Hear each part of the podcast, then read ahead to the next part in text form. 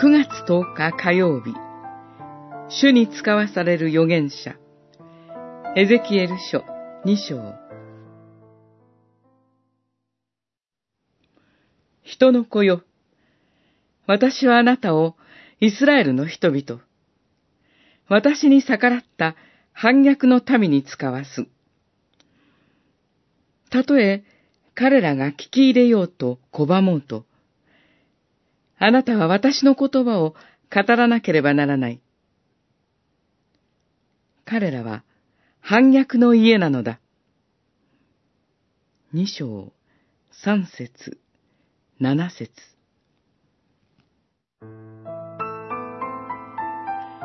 預言者は神から使わされて御言葉を語るものです。しかし、エゼキエルは素直に御言葉を聞く人々にではなく、反逆の民に使わされると言われています。反逆の民も、また神に愛され、導かれた契約の民でした。それにもかかわらず、主を忘れ、主に背いて、偶像の道に走ったのです。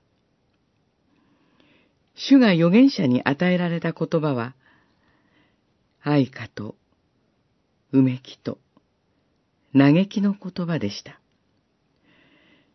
ご自分に背いて、滅びに向かう配信の者らに対する父なる神の御心は、悲しみと嘆きです。背きの罪のゆえに、失われゆく者が救われるようにと願う、神の憐れみと愛です。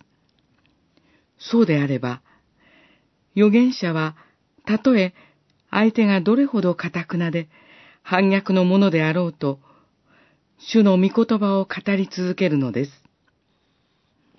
反逆の民とは誰でしょうかそれは私たち自身に違いありません。私たちは誠の神を知らず、神から離れて生きるものでした。主イエスは、ご自分を十字架につける人々を指して、父よ、彼らをお許しください、と、取りなし、祈られました。